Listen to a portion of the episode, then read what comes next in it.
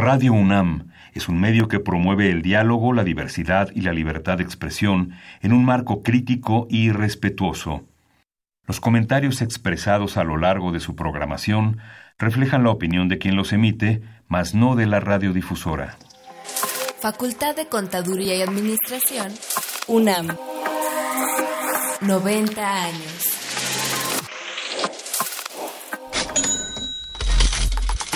Consultorio Fiscal. María Concepción González de Chicago dice que hace 12 años Radio. presentó suspensión de actividad. Un programa de Radio UNAM Hay una PTU entonces que se determina. y de la Secretaría de Divulgación y Fomento Editorial de la Facultad de Contaduría y Administración. Si bien es cierto, estamos, hablando- estamos comentando todo lo que tiene que ver con la contabilidad. Tocaremos el tema de las deducciones personales, obviamente, porque no son tan fáciles de aplicar en realidad.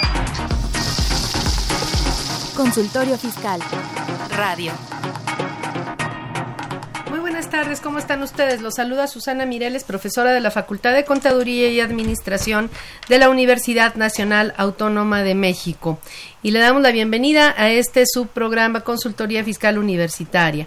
En esta ocasión vamos a dar inicio a la serie dedicada al tema Resolución Miscelánea Fiscal 2019.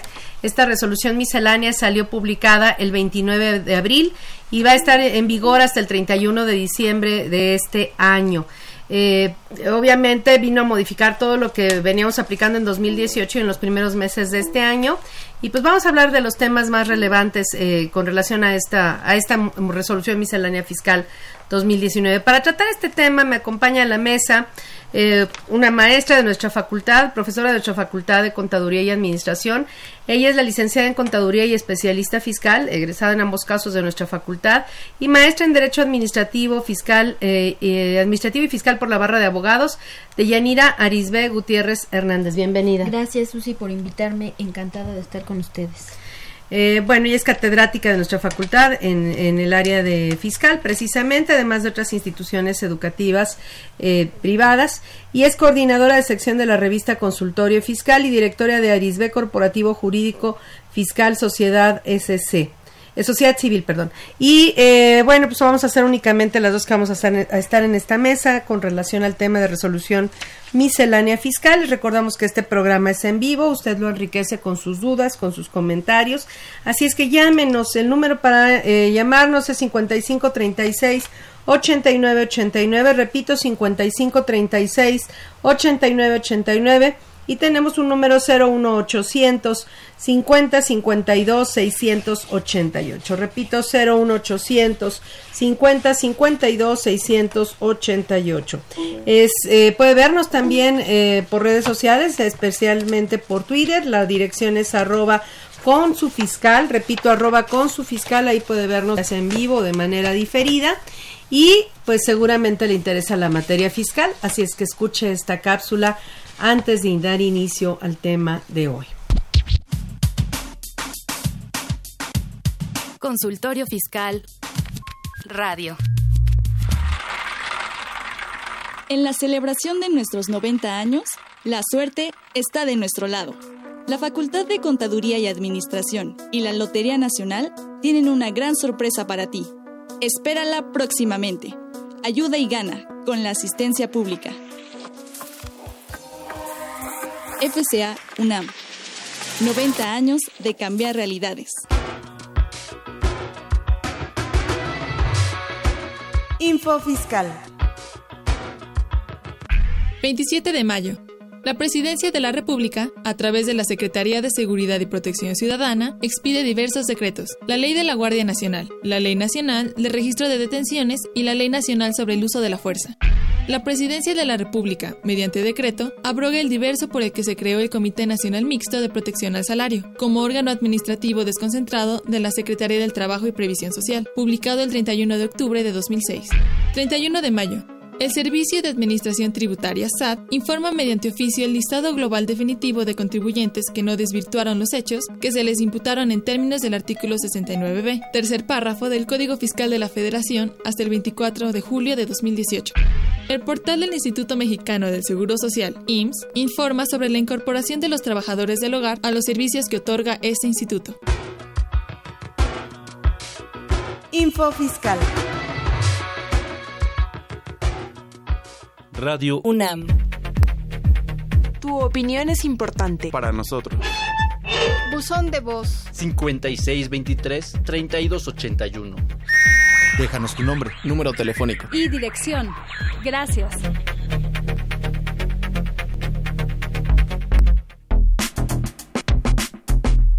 ¿Sabes si lo que te dicen es verdad? Entérate aquí, en Cuentas Claras. Cuentas Claras. El 22 de abril pasado, la jefa del Servicio de Administración Tributaria SAT, Margarita Ríos Farhat, publicó la resolución miscelánea fiscal para el ejercicio 2019. El objeto de esta resolución es el publicar anualmente, agrupar y facilitar el conocimiento de las reglas generales dictadas por las autoridades fiscales en materia de impuestos, de productos, aprovechamientos, contribuciones de mejoras y derechos federales, excepto los de comercio exterior. El contenido de la resolución consiste en disposiciones generales, Código Fiscal de la Federación, impuesto sobre la renta, impuesto al valor agregado, impuesto especial sobre producción y servicios, contribuciones de mejoras, derechos, impuestos sobre automóviles nuevos, ley de ingresos de la Federación, ley de ingresos sobre hidrocarburos y de los decretos, circulares, convenios y otras disposiciones. Por otro lado, puntos claves de la Resolución Miscelánea Fiscal 2019 son factura global, servicios digitales, asociaciones religiosas, buzón tributario, arrendamiento de inmuebles y uso de mis cuentas, tarifas del ISR e inscripciones de menores de 18 años al RFC. Cuentas claras. Nos interesa opinión. Teléfonos en cabina 5536 8989. Lada 01800 5052 688. Pues bueno, vamos ahora sí a dar inicio a nuestro tema. Les recordamos que esta es una serie de dos programas dedicadas al tema de la resolución miscelánea fiscal 2019.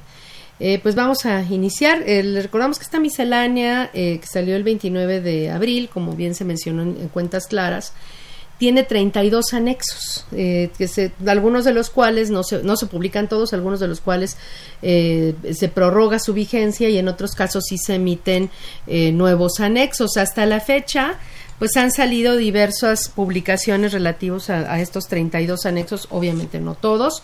Eh, eh, dentro de los más importantes, yo creo que, bueno, tenemos el anexo 1 de, de formas, Formas. el anexo 1A de trámites fiscales, que yo creo que todos deberíamos conocer, pero es, es amplísimo, ¿no? Muy, y, lo cambian constantemente. Lo cambian ¿no? constantemente es de los más de los que tienen mayor volumen. Y tenemos dos anexos en particular, bueno, eh, que son criterios interpretativos eh, de las leyes, que son los anexos 3 y 7 de la resolución miscelánea.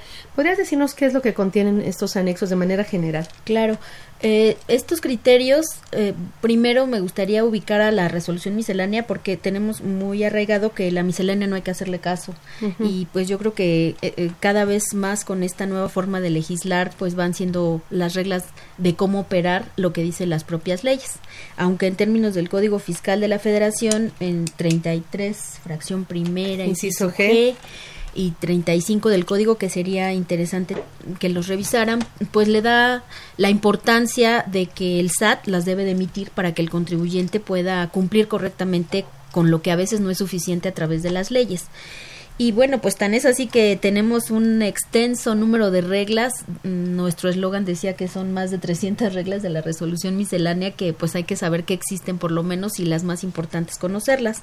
Entonces son obligatorias y nada más, digamos que el único caso en el que no serían obligatorias sería que alteraran los elementos del, del impuesto, ¿no? de la contribución.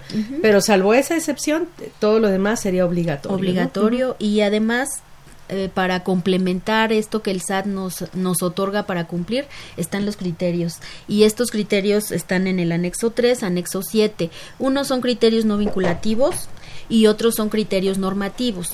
Criterios normativos, lo que opina la autoridad respecto al tratamiento de ciertas circunstancias que que se nos aclaran en esos criterios. Y los criterios no vinculativos son como alertas o llamadas de atención donde la autoridad nos dice con lo que no está de acuerdo y, y agua si lo cometes porque podrías entrar en, en controversia con la autoridad y de alguna manera pues ser más eh, conservador al respecto. Entonces, el anexo 3 es lo que coloquialmente conocemos como prácticas fiscales indebidas, ¿no? Lo que la autoridad considera como prácticas fiscales indebidas. Podemos no estar de acuerdo en esos anexos, en esos criterios, perdón, del anexo 3, pero son, digamos, los más eh, graves, o los, que pueden eh, eh, acarrear mayores problemas, ¿no? Si estamos en algún supuesto de los criterios no vinculativos del anexo 3, ¿no? Así es. Y cuando nos referimos al anexo 7, que son los criterios normativos, pues también ayuda a ser más amplio.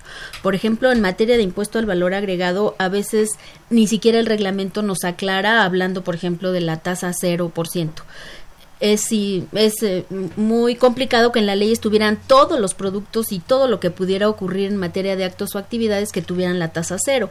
Entonces, a través de estos criterios, que por cierto hay criterios para Código Fiscal de la Federación, hay criterios para impuesto sobre la renta, hay criterios para impuesto al valor agregado, todos ellos nos ayudan a ampliar lo que dice la ley o el reglamento, por ejemplo, lo que te decía la tasa cero. Entonces, aquí en el IVA, pues hay varios criterios que van a que aquí igual podemos no estar de acuerdo con el criterio interpretativo de la autoridad eh, eh, pero si nos favoreciera sí podríamos eh, argumentar, utilizarlos para argumentar a nuestro favor dado que como ya están publicados en el diario oficial de la Federación generan derechos para los contribuyentes.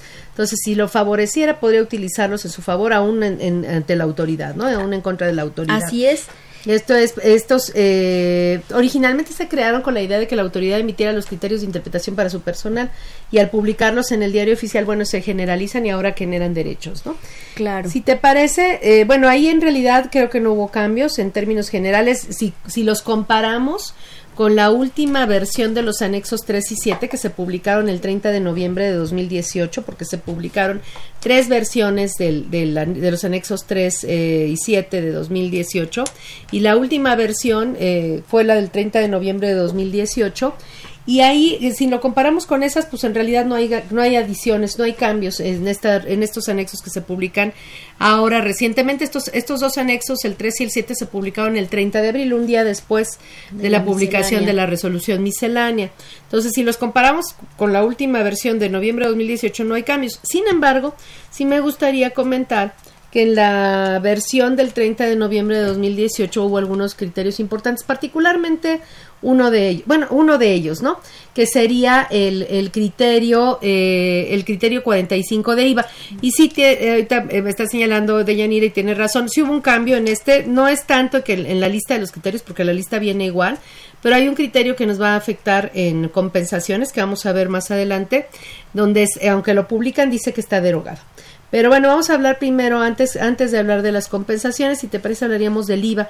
Este criterio me, gusta me gustaría darle importancia porque realmente es muy fuerte el efecto, ¿no? Que es el criterio 45 de IVA normativo del anexo 7 de la resolución miscelánea, que se publicó el 30 de abril, pero el, criterio 45 se dio a conocer desde el 30 de noviembre de eh, 2018. Eh, ¿Qué nos puedes decir, bueno, cómo se llama el criterio? ¿Qué, nos, qué, eh, qué implicaciones tiene? Claro, este criterio se llama acreditamiento de IVA tratándose de, contribuyente que, de contribuyentes que obtengan ingresos por actividades distintas a las establecidas en el artículo primero de la ley del IVA. Eh, siendo más coloquial, pues aquello que no fuera objeto en la ley del IVA no objeto, por ejemplo, los salarios, que el propio artículo 14 al final nos dice que no son objeto, no son prestación de servicios independiente la que se realiza de manera subordinada mediante el pago de un salario. O sea, los salarios ni siquiera son exentos porque no son objeto en materia de IVA. Sí, porque lo que graba son la prestación de servicios independientes y no son independientes. Así es. Por ejemplo, no es objeto la enajenación de acciones, no es objeto... Pues está exenta, ¿no? Más bien. Bueno, sería exenta. La de dividendos. Dividendos cobrados, pues ahí no hay ni enajenación ni prestación de servicio al efecto, ¿no? Entonces, bajo Pero si quieres, pues, basada en, ese, en el, caso que acabas de mencionar, salarios, eh, te pido que pongamos un ejemplo antes y después del criterio. Persona física de honorarios, vamos a suponer un contador que tiene su, su trabajo, es asalariado, pero tiene algunos clientes a los que les cobra por honorarios y se compra un auto y el auto lo usa para ir a su trabajo y para atender a sus clientes por honorarios a los cuales atiende las tardes o los fines de semana. ¿Qué efectos tendría, eh, bueno, qué pasaría antes del criterio y qué pasaría después del criterio en este mismo en este mismo caso? Claro.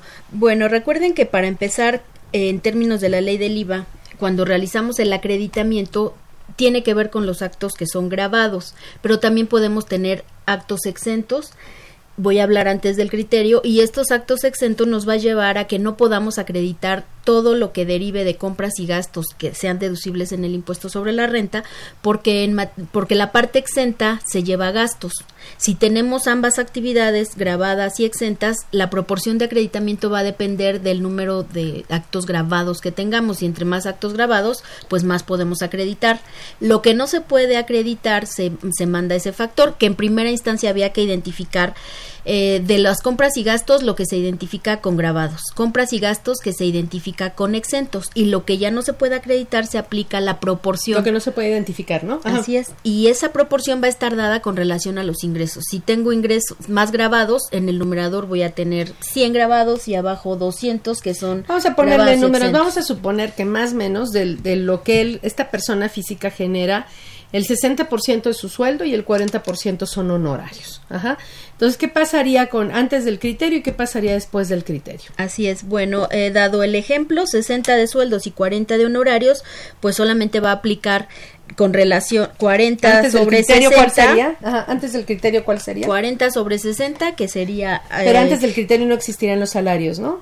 Antes del criterio no no teníamos que implicar los, Los no- salarios. los salarios que es bueno dice el criterio los que no sean actos Objeto. objeto de la ley del IVA entonces lo único que hacíamos era tomar los ah, los Todo honorarios y todo era grabado y todo era acreditable O sea, y si yo compraba un auto, las reparaciones del auto, la gasolina del auto, el 100% de todos los IVAs eran acreditables. ¿Por qué? Porque los salarios no existían para efectos de determinar esta proporción de es. acreditamiento y entonces, y como aunque el auto lo usara para las dos actividades no importaba, era irrelevante y finalmente yo podría acreditar todo el IVA de, de todos los, estos conceptos que acabo de mencionar. sí ¿no? porque como si no existieran los salarios como si no existieran los salarios. o como si no existiera cu- cualquier cualquiera que no fuera acto. Y ahora, ¿qué pasaría con la- el, el criterio que publicaron el Y- 30 de noviembre? Claro, y ahora lo- nos restringe ese acreditamiento a, cas- a que saquemos esa proporción, por lo tanto ahora vamos a poder acreditar menos, ya que se incorporan para la determinación de la proporción lo que no sea objeto. Y comentábamos del automóvil, aunque recuerden que para inversiones hay que acreditar conforme al destino que se le va a dar a la inversión, pero bueno, en el ejemplo si son se usaba para las dos actividades. se usaba para las dos, una no se tomaba en cuenta, pues todo Antes era acreditable porque Ajá. el destino era para actos grabados. Entonces, parece que no pasó nada, pero esto va a traer consigo que se esté pagando más impuesto para aquellos Por eso, que tengan entonces, en ese no ejemplo, nuestra proporción ya sería nada más el, 60, el 40%, acredi- 40%. acreditable. Y entonces ya no podría acreditar el 60% del IVA que pague en la compra del auto, que sobre el límite máximo de 175 mil pesos. Ya no podría acreditar el IVA de la gasolina al 100%, ni de las reparaciones o mantenimientos. En este ejemplo en particular. Así es, entonces, pues parece que no hubo reforma, parece que no hay cambios trascendentales, pero esto tan importante va a pegar y sobre todo que luego a veces los contribuyentes duramente vemos la ley, duramente vemos la miscelánea y ahora hay que irnos hasta los criterios para saber que hay que considerar todo aquello que no sea objeto en materia de la de Esto nada más afectaría cuando realizamos actividades eh, grabadas, exentas y no objeto y tengamos gastos o compras que no Que se no puedan identificar plenamente con los actos grabados. Como en este ejemplo di- dijimos que el auto se utilizaba tanto para mis actividades grabadas como para ir a mi sala, para ir a mi trabajo, entonces el uso del auto no está identificado plenamente con actividades grabadas y por lo tanto se tiene que sacar esta proporción y entonces sí afectaría el IVA. Ahora, este criterio, yo creo que lo más eh, pues lo más importante o grave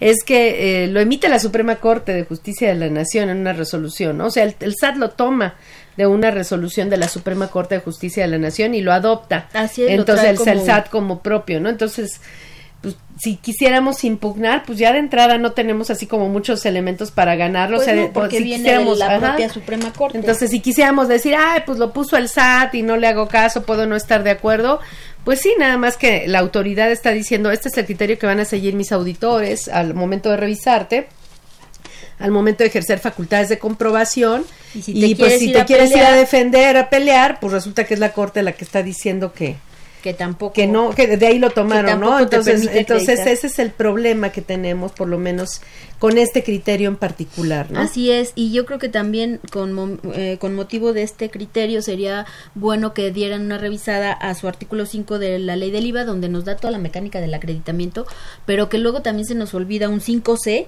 que son los conceptos que no hay que considerar para determinar la proporción de IVA acreditable, hablando de estos actos ahora grabados, exentos y ahora no objeto que hay que considerar, porque en ese artículo 5 pues no consideramos para la proporción y habrá que ver, no sé, la importancia de si, si, si es congruente con el criterio, ¿no? Porque, por ejemplo, no consideres dividendos, no consideres enajenación de acciones, enajenación de moneda. sin embargo ahí estamos hablando de, de actos que de entrada eh, son exentos en realidad si hay en enajenación de acciones pues es una enajenación de bienes. Hay un error con los dividendos porque este con los dividendos dice, habla de los dividendos cobrados si no mal recuerdo Sí, no sí, sí. y ese es un error porque ahí no se realiza ningún acto para efectos de la ley del IVA que es un error que ha existido desde siempre no en ese sentido.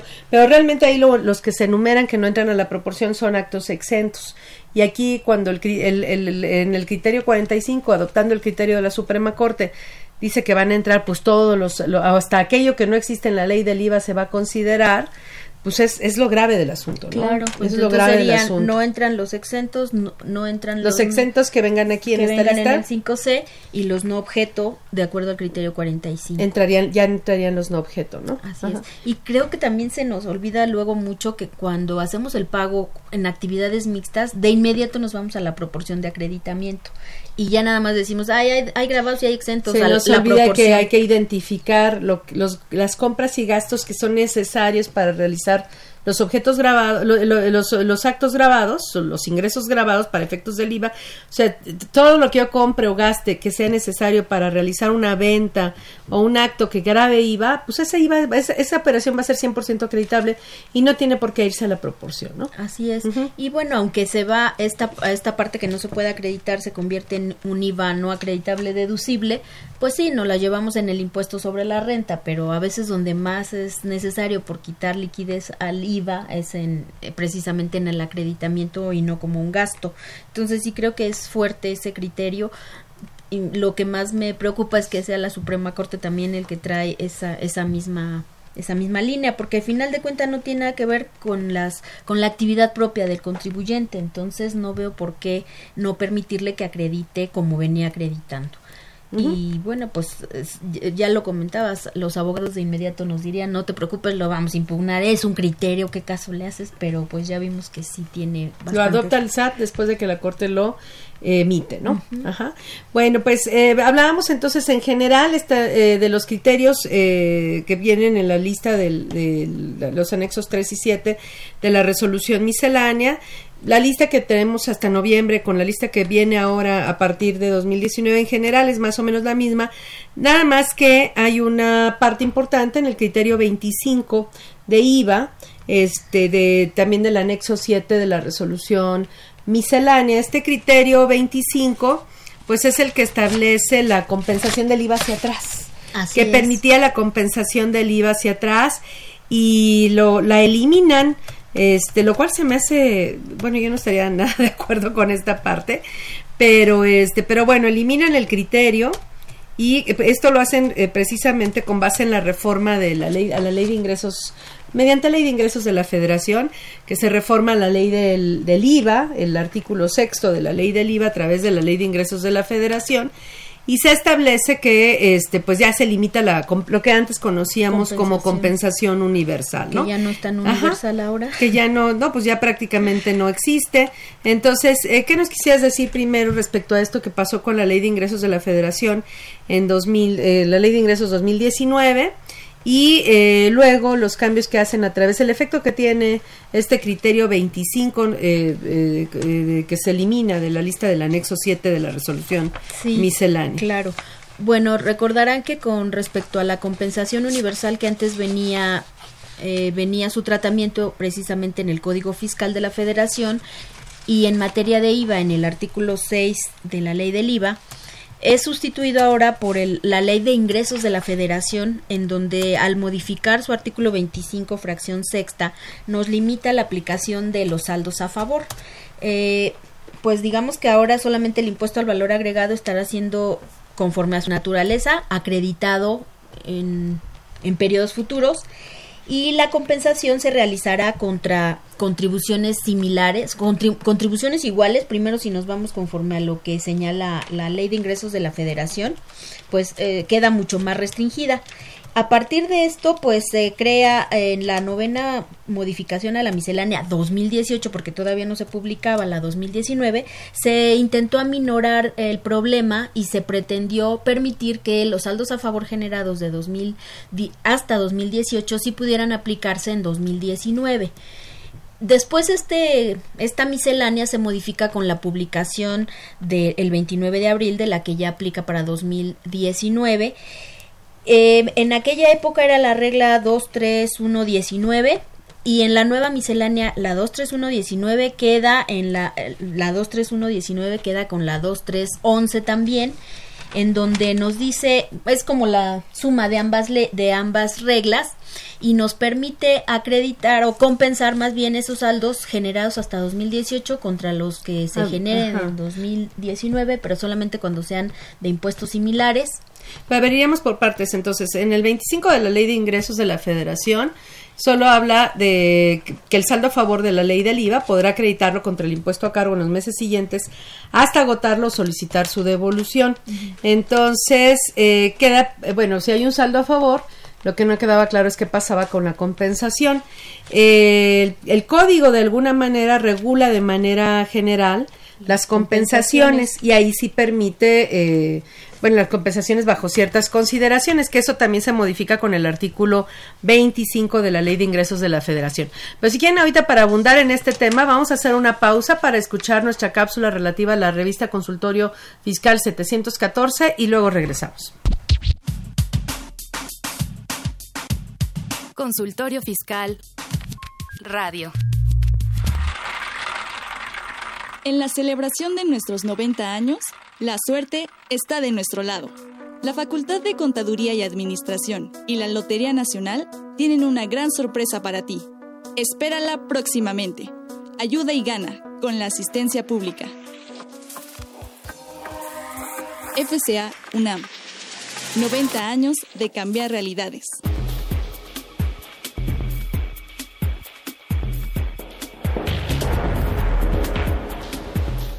En esta edición, la número 715, Consultorio Fiscal, como siempre, aborda interesantes artículos de corte jurídico, laboral, contable, financiero y fiscal. Carlos Alberto Burgoa Toledo da a conocer el incremento de penas para las empresas que facturan operaciones simuladas y eliminación de condonaciones.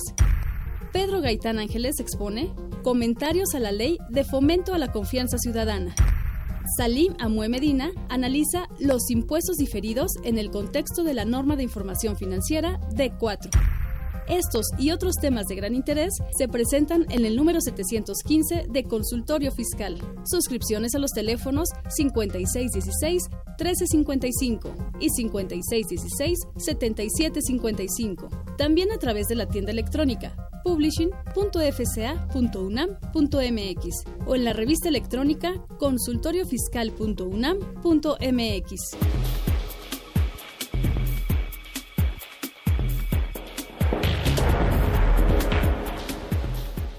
Radio UNAM. Tu opinión es importante. Para nosotros.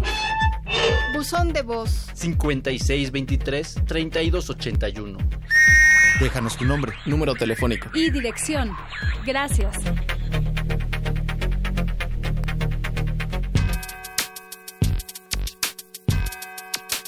¿Los impuestos le causan problemas? ¿Dolor de cabeza? Ay, ¿qué le puedo decir? ¿Problemas de estrés? ¿Malestar estomacal? Ay. ¿No puede dormir? ¿Cuenta ovejas hasta el infinito? Basta de sufrir. Nosotros tenemos la solución. La Facultad de Contaduría y Administración te asesorará en tus obligaciones fiscales, laborales y de seguridad social, tanto de manera personal como vía telefónica. Así es, ya no te preocupes por tu declaración anual. El Departamento de Asesoría Fiscal Gratuita, que se encuentra en la División de Estudios de Posgrado, te ayudarán en lo que necesites. ¡Oh, qué bien! ¿Y qué tengo que hacer? Solo tienes que llamar al 5550 7998. Y no solo te atienden de manera personal o telefónica, también contamos con correo electrónico. Sí, escuchaste bien. Correo electrónico. Escribe a consultoriofiscal.fca.unam.mx. Con toda la ayuda que tendrás por parte de asesoría fiscal gratuita, tus malestares se irán al...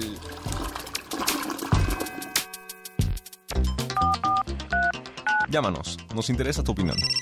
Teléfonos en cabina 5536 8989.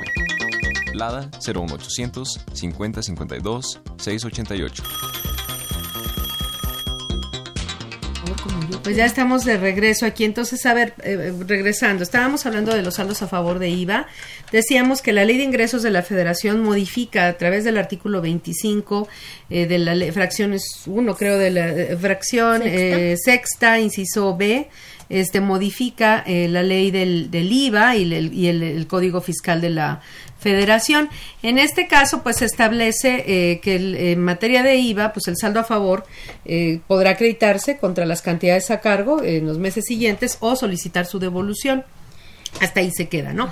Obviamente se quita el tema de la compensación. Eh, la ley del IVA era la única que regulaba la compensación del saldo a favor del IVA. Ajá, ah, pero, eh, por ejemplo, ISR no habla de la compensación del saldo a favor de ISR. Quien habla de la compensación es Código Fiscal de la Federación. Entonces, digamos que IVA ya dejó de, de, legislar en el IVA ya se ya se eliminó la legislación en materia de compensaciones. Y lo sustituye, y, lo sustituye el código fiscal de la código, fiscal de la Federación y luego la ley ahora la ley de no bueno la ley de ingresos modifica la ley del IVA y modifica el código. Pero digamos la, la compensación en todo caso si no está regulada en la ley del IVA como no está regulada en la ley del ISR por ejemplo se regula a través del código, fiscal, de la Federación hoy a través de la ley de ingresos de la, Federación también la única condición que establece el Código Fiscal de la Federación es que se trate del mismo impuesto. Ajá.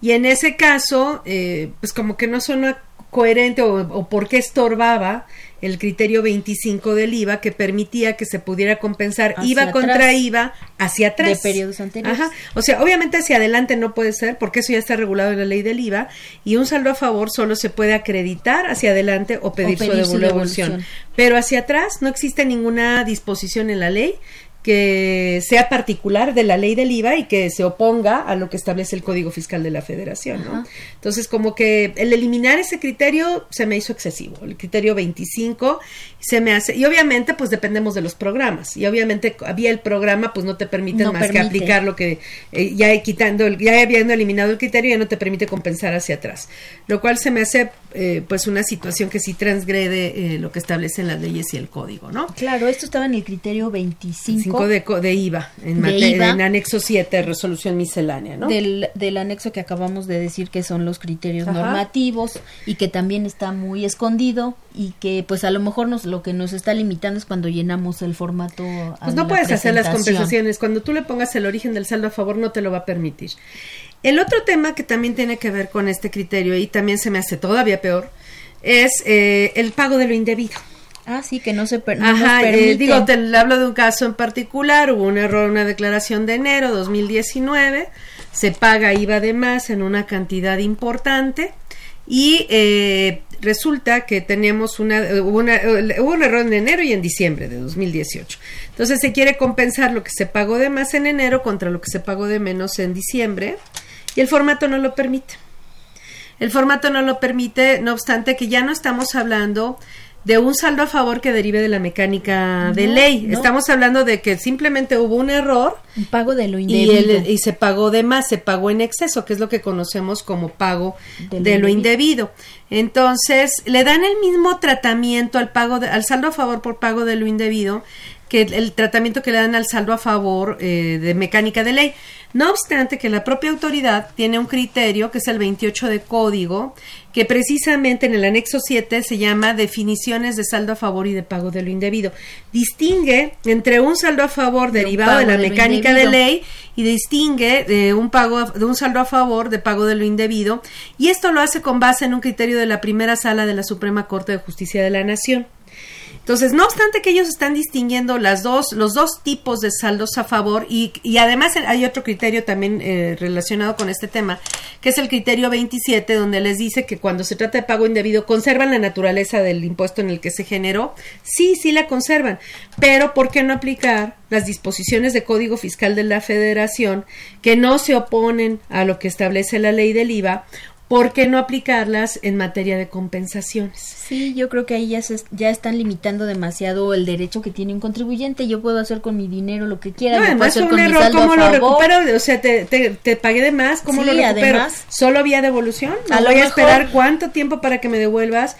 Si nos debemos mutuamente, recíprocamente, ¿por qué no compensamos y facilitamos el tanto para ti, porque obviamente una devolución implica horas, hombre, también del, de, trabajo de la por parte de la autoridad. Sí, por supuesto. ¿Por qué no simplificamos esta situación, este, haciendo esa compensación, pues más fácil? Además de que no hay ninguna disposición legal que se oponga a esto, ¿no? Sí, yo creo que ahí también es una, eh, se ve además el que lo que pretenden es que todos aquellos que están generando tantos saldos a favor y es más a favor de IVA, ¿no? Como laboratorios, este, todos los que realizan tasa cero, pues podían tener, inclusive con su IVA a favor, podían pagar la contribución que quisieran hacia adelante. Eh, la de, digamos que bajo esa premisa, pues la de atrás porque la quitan.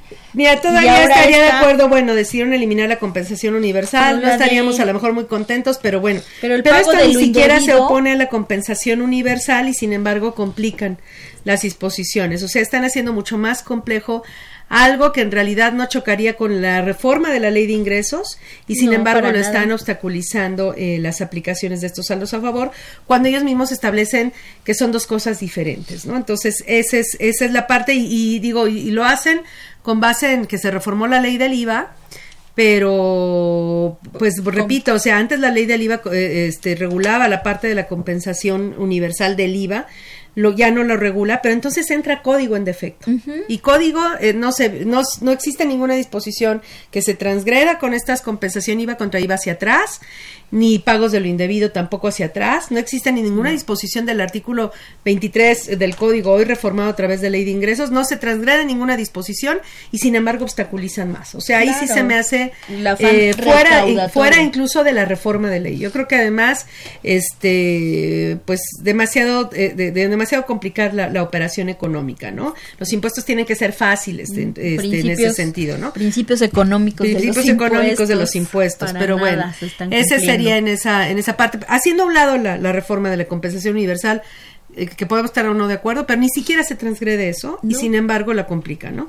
Así es. Pero bueno, entonces tenemos eh, este anexo 20, este criterio 25 del, del, anexo 7 y si quieres, si ya que estamos en este en materia de compensaciones, pues a platiquemos qué más cambios hubo ahora sí en las reglas en materia de compensaciones. Claro, en, eh, con relación a, a poder un poco este, pues dar un poco más de facilidades, porque si recuerdan que el artículo 23 de la ley de ingresos, para empezar solamente pueden compensar las cantidades que tengan a favor contra las que estén obligadas a pagar por adeudo propio, siempre que ambas deriven de un mismo impuesto, incluyendo sus accesorios. Es decir, dejan fuera, si dicen por adeudo propio, antes decía y retenido a terceros. Así es que solamente adeudo propio, retenido a terceros no. Adeudo propio, pues de impuestos sobre la renta, eh, adeudo propio de IEPS en su caso.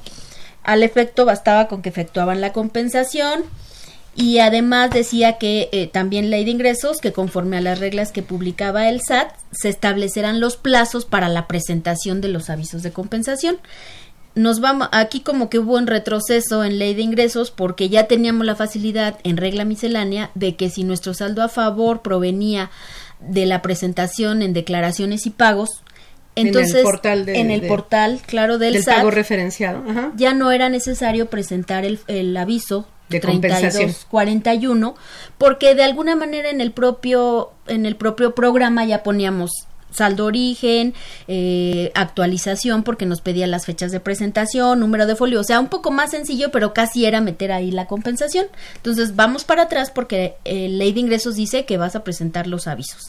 Entonces ahí también se creó como un poco de polémica. Pero eso fue por unas reglas de resolución miscelánea, más bien que te remitían la regla 2313 de 2018 que te remitía la presentación del aviso en la regla 2310, te condicionaba la compensación, porque la ley sí te, bueno, había una regla que te permitía la compensación eh, universal todavía de los saldos a favor generados hasta el 31 de diciembre de 2018, con la condición, y ahí te, te, condicionaba esa compensación de esos saldos generados al 31 de diciembre de 2018, te los condicionaba que presentaras el aviso de compensación de la regla 2310. Así es.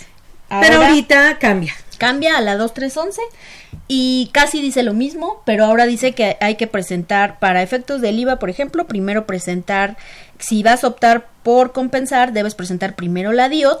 Además, eso ya lo teníamos en otras reglas. También lo, lo, juntamos, digamos, en esta.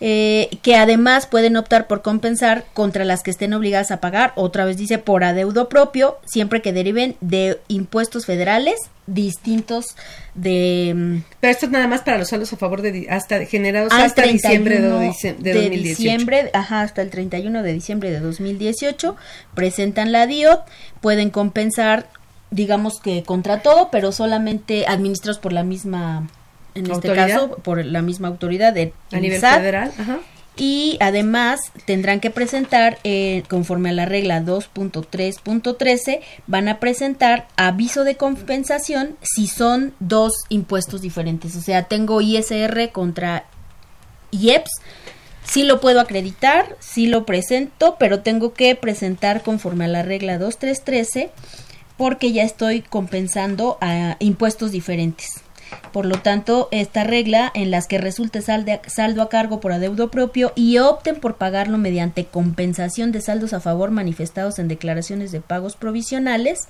definitivos o anuales correspondientes al mismo impuesto, presentados de igual forma a través de declaraciones y pagos, tendrán por cumplida la obligación de presentar el aviso, así como los anexos a que se refiere la regla 2310. Esto no aplica para personas físicas de Por eso entonces ya no presentaríamos el aviso de compensación. ya no. Ajá.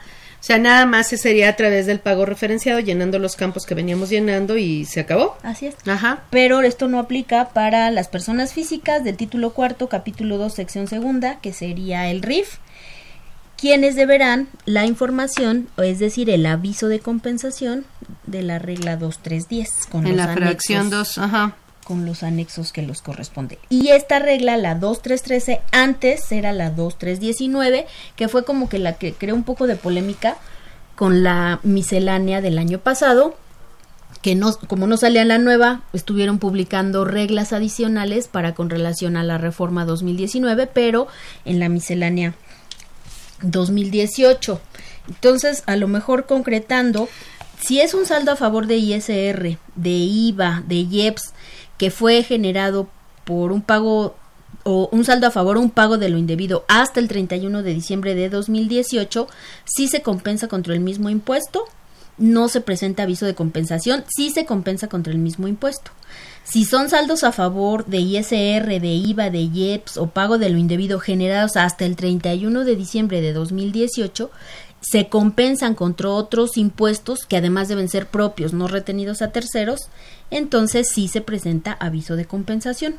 No, ya no se presentaría, no porque decía la regla en ninguno de los dos, porque antes te remitía hasta la regla 2310. Ah, ok, sí. Y ahora ya no te remite y está la regla que mencionaste, que es la 2313, que no, habla de más que los únicos que obliga a ciertos anexos es a los del RIF. Así es, entonces sería esto mismo, si se presenta solamente cuando sean del régimen de incorporación fiscal, persona fiscal. Ah, no, espérame, espérame, espérame, espérame, sí, sí. Dice, tendrán por cumplir la obligación de presentarse como los han. Sí, no, no hay aviso. Se tiene por cumplida la obligación. Pero, este, y cuando se tenga que presentar aviso, en los casos en que sí se tenga que presentar, eh, que por ejemplo en el caso del RIF y demás hay, hay un plazo, hay días excedentes, esto con base en la ah, regla sí. 2.3.10, ¿no? de acuerdo al, RF, al sexto dígito del RFC. Ajá. Pero bueno, vamos a ver nuestra cápsula de tres minutos de finanzas y continuamos con este tema. Consultorio Fiscal Radio. Radio UNAM. Tu opinión es importante. Para nosotros. Buzón de voz. 5623-3281. Déjanos tu nombre. Número telefónico. Y dirección. Gracias.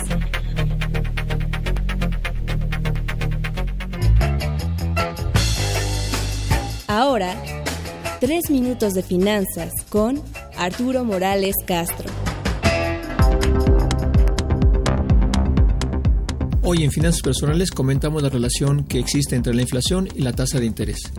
La teoría económica establece que cuando la inflación es alta, las tasas de interés también son altas. Esta relación ha sido estudiada de manera recurrente y constante. Los resultados empíricos al respecto son irrefutables. El nexo entre las dos variables es evidente. La historia de la inflación y de la tasa de interés nominal a lo largo de un periodo extenso de tiempo para una economía en particular, la conexión positiva es muy clara. Si se analiza el caso de muchos países, la conclusión es la misma. Economías con inflación elevada tienen tasas de interés mucho más altas que las economías donde la inflación es baja. Esta relación positiva de la inflación y la tasa de interés se debe a que si consideramos a la inflación como el aumento generalizado y sostenido de los precios a través del tiempo y a la tasa de interés como el costo que se debe pagar por el dinero que se pide prestado mediante un crédito personal, automotriz o hipotecario, tenemos que la tasa de interés, al ser el precio del dinero, también es afectado por la inflación.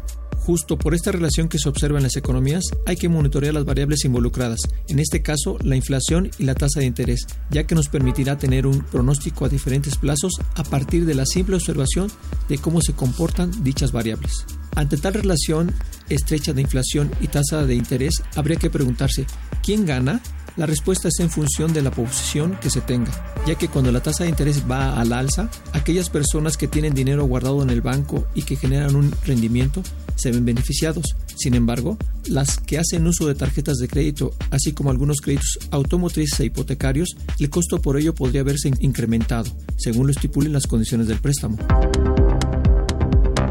Es indispensable revisar nuestras finanzas personales para saber cómo nos afecta la relación entre la inflación y la tasa de interés. Si la vida económica se resuelve con el uso de la tarjeta de crédito, hay que planear los gastos y revisar a detalle los estados de cuenta. En tanto, si se está pagando el crédito de una casa o un coche, hay que revisar con el banco si se tiene una tasa fija, pues esta no se verá afectada, pero si se tiene una tasa variable, será importante que se realice una reestructura del crédito o bien informarse sobre qué banco ofrece las mejores condiciones para cambiar a la vez, si se tiene dinero guardado en el banco, habrá que realizar un comparativo de tasas de interés entre cinco bancos diferentes como mínimo y así sea posible elegir la tasa de interés que le favorezca. Hasta aquí las finanzas personales y la relación que existe entre la tasa de inflación y la tasa de interés. Tres minutos de finanzas con Arturo Morales Castro.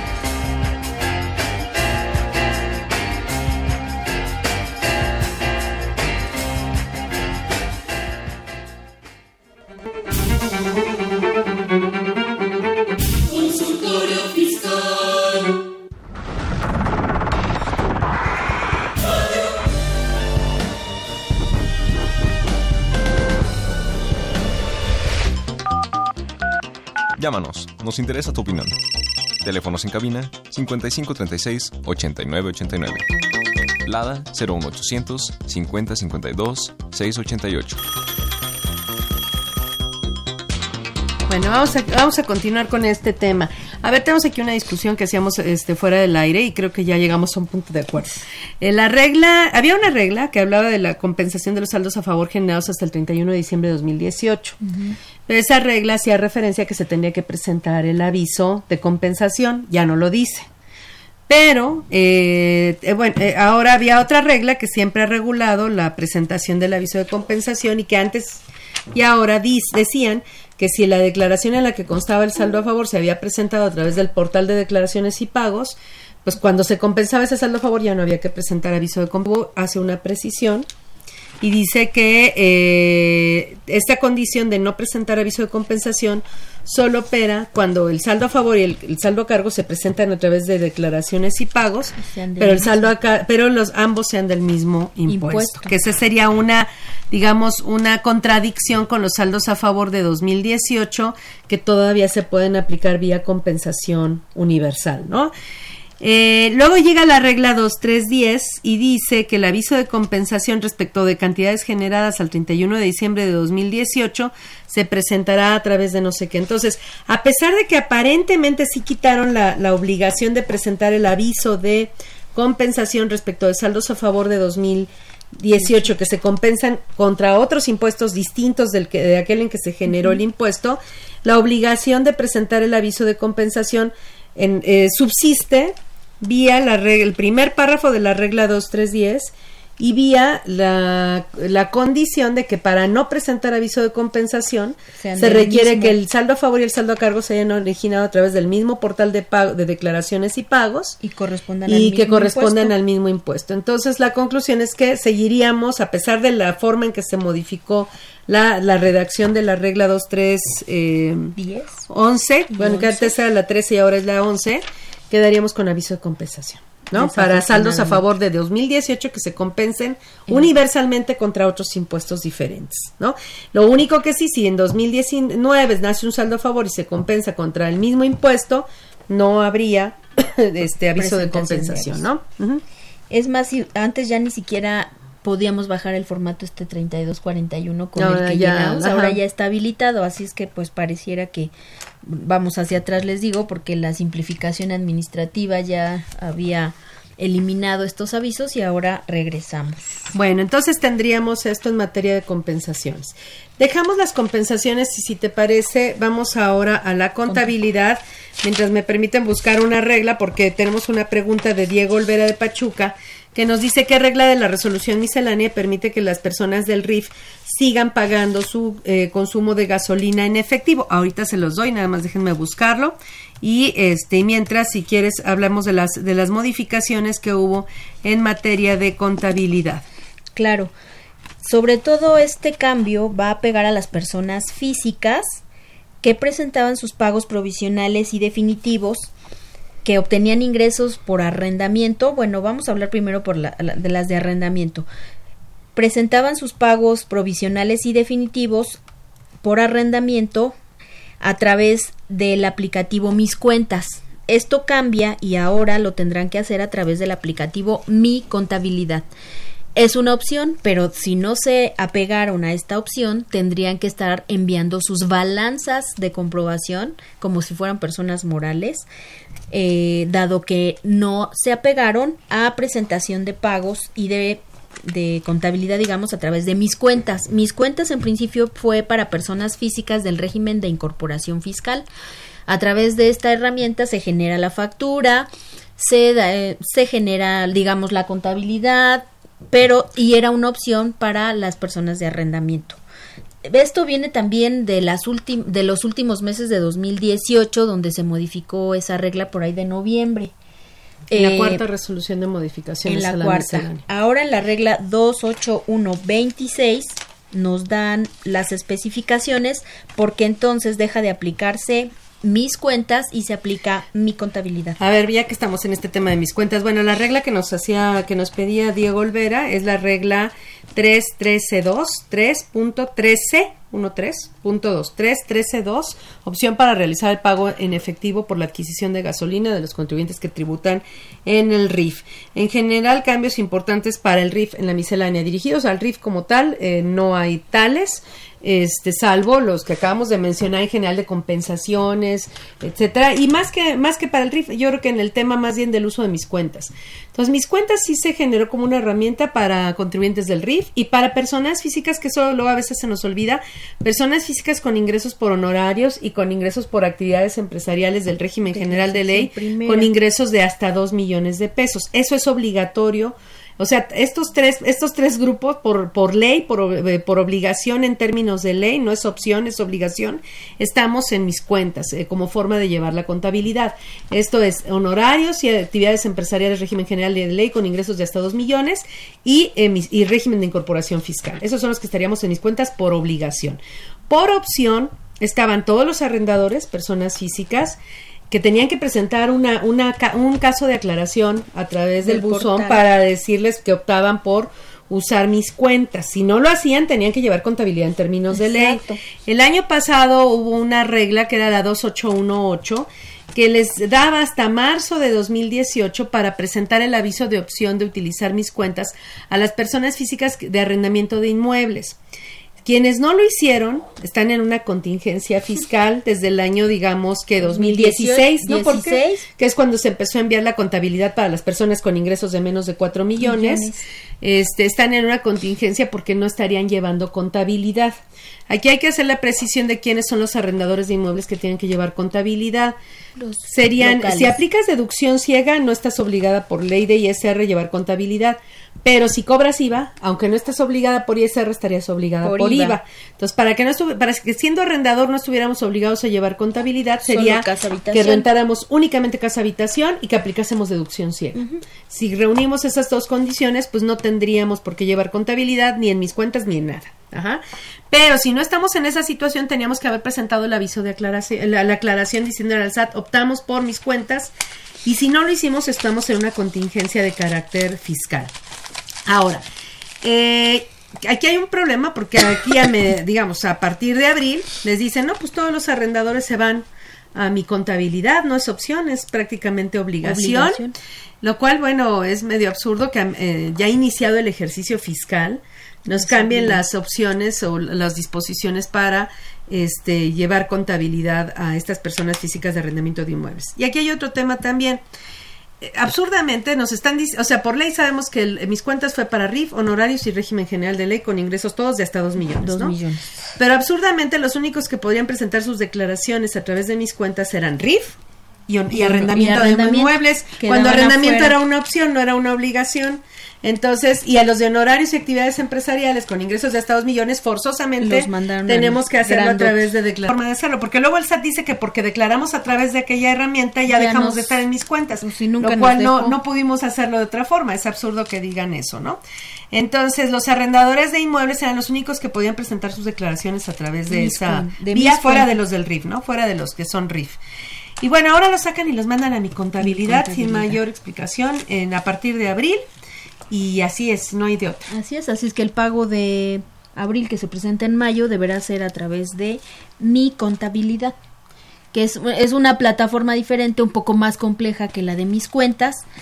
Y bueno, lo más importante, porque ya todos los, de, los arrendadores estaban preocupados, pero solamente para los que tienen obligación de llevar contabilidad, o sea, deducen, pues acreditan, todos, este... todos los que tengan locales comerciales. Ajá, todos los que o que tengan mi, una mezcla de comerciales y, y casa, casa habitación. habitación. Y sin embargo, el sistema tiene varios errores. Además, no vienen todas las deducciones. O sea, aquí la diferencia entre mis cuentas y mi contabilidad es que comprobante por comprobante de los que están en el repositorio del SAT, hay que decirles si están cobrados, si no están cobrados, si están cobrados a medias, si están pagados o no están pagados, si están pagados a medias, si es un gasto, si son deducibles, si no son deducibles. Y con base en ya toda esta información que le vamos a dar por, comprobante por comprobante, el sistema va a determinar el pago mensual. De manera Ajá. automática. Sin embargo, eh, y no, cuando nos pide qué tipo de gasto es, no trae todas las deducciones autorizadas de la ley en, para los arrendadores. Por ejemplo, honorarios y comisiones no está. Y sin embargo, es una de las deducciones autorizadas que contiene la, la ley. Es. Este, Lo y, pueden usar también los título 3. Ajá, bueno, pero ahorita hablando de los, de los de, de, los de personas físicas o de arrendamiento de inmuebles, para ellos es obligatorio, Uh -huh. ¿no? Y entonces ahí, ahí sí tienen forzosamente que hacerlo clasificando sus gastos y sus ingresos comprobante por comprobante.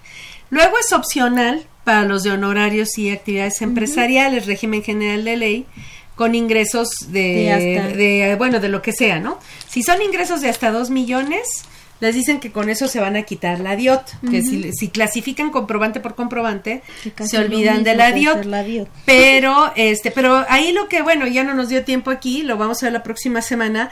El tema es qué pasa cuando tienes arrendamiento eh, y, honorarios, y honorarios y actividades empresariales de menos de dos millones. ¿Qué pasaría ahí con las declaraciones? Pero pues desafortunadamente el tiempo se nos acaba el día de hoy. Le agradecemos nuevamente a la maestra de Yanira que nos haya acompañado para la realización, nos haya apoyado para la realización de este programa. Eh, y a ustedes los esperamos la próxima semana con la segunda parte de la resolución miscelánea fiscal 2019. Esta fue una coproducción de Radio UNAM, de la, Facultad de Contaduría y Administración, director general de, de, de, Benito Taibo, director general de la Facultad de la UNAM, de la Facultad de Contaduría y Administración de la UNAM, maestro Tomás Humberto Rubio Pérez, secretario de Divulgación y Fomento Editorial de nuestra facultad, el doctor José Ricardo Méndez Cruz en los controles Socorro Montes, una producción por parte del Departamento de Métodos Audiovisuales de nuestra facultad, Nezahualcóyotl Jara, Alma Villegas, Juan Flandes, Tania Linares, Miriam Jiménez, Nora García, Raquel Villegas y Guillermo Pérez. Facultad de Contaduría y Administración, 90 años de cambiar realidades. Pues nuevamente gracias. Muchas gracias. y nos escuchamos la próxima semana.